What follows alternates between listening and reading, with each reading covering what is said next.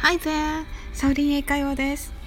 私の今年の一文字は、驚く、驚愕、驚異的などの今日です。英語で驚くというと、サプライズだと思いますが、私のイメージは amaze です。サプライズは本当にびっくりする時を指しますが、amaze は驚きに加えて喜びや称賛の気持ちがあります。今年は私の中で革命が起きた年でした。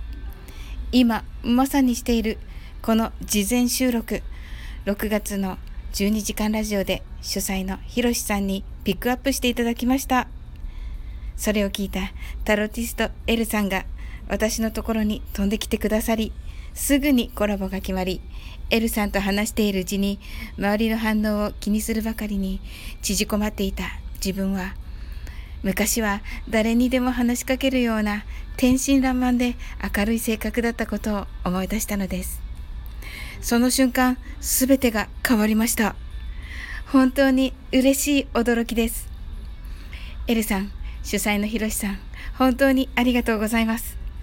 また、7月の誕生日はウクレレセラピストのなおさんのライブで皆さんがおめでとうとコメントくださったり、声のサプライズプレゼントもいただきました。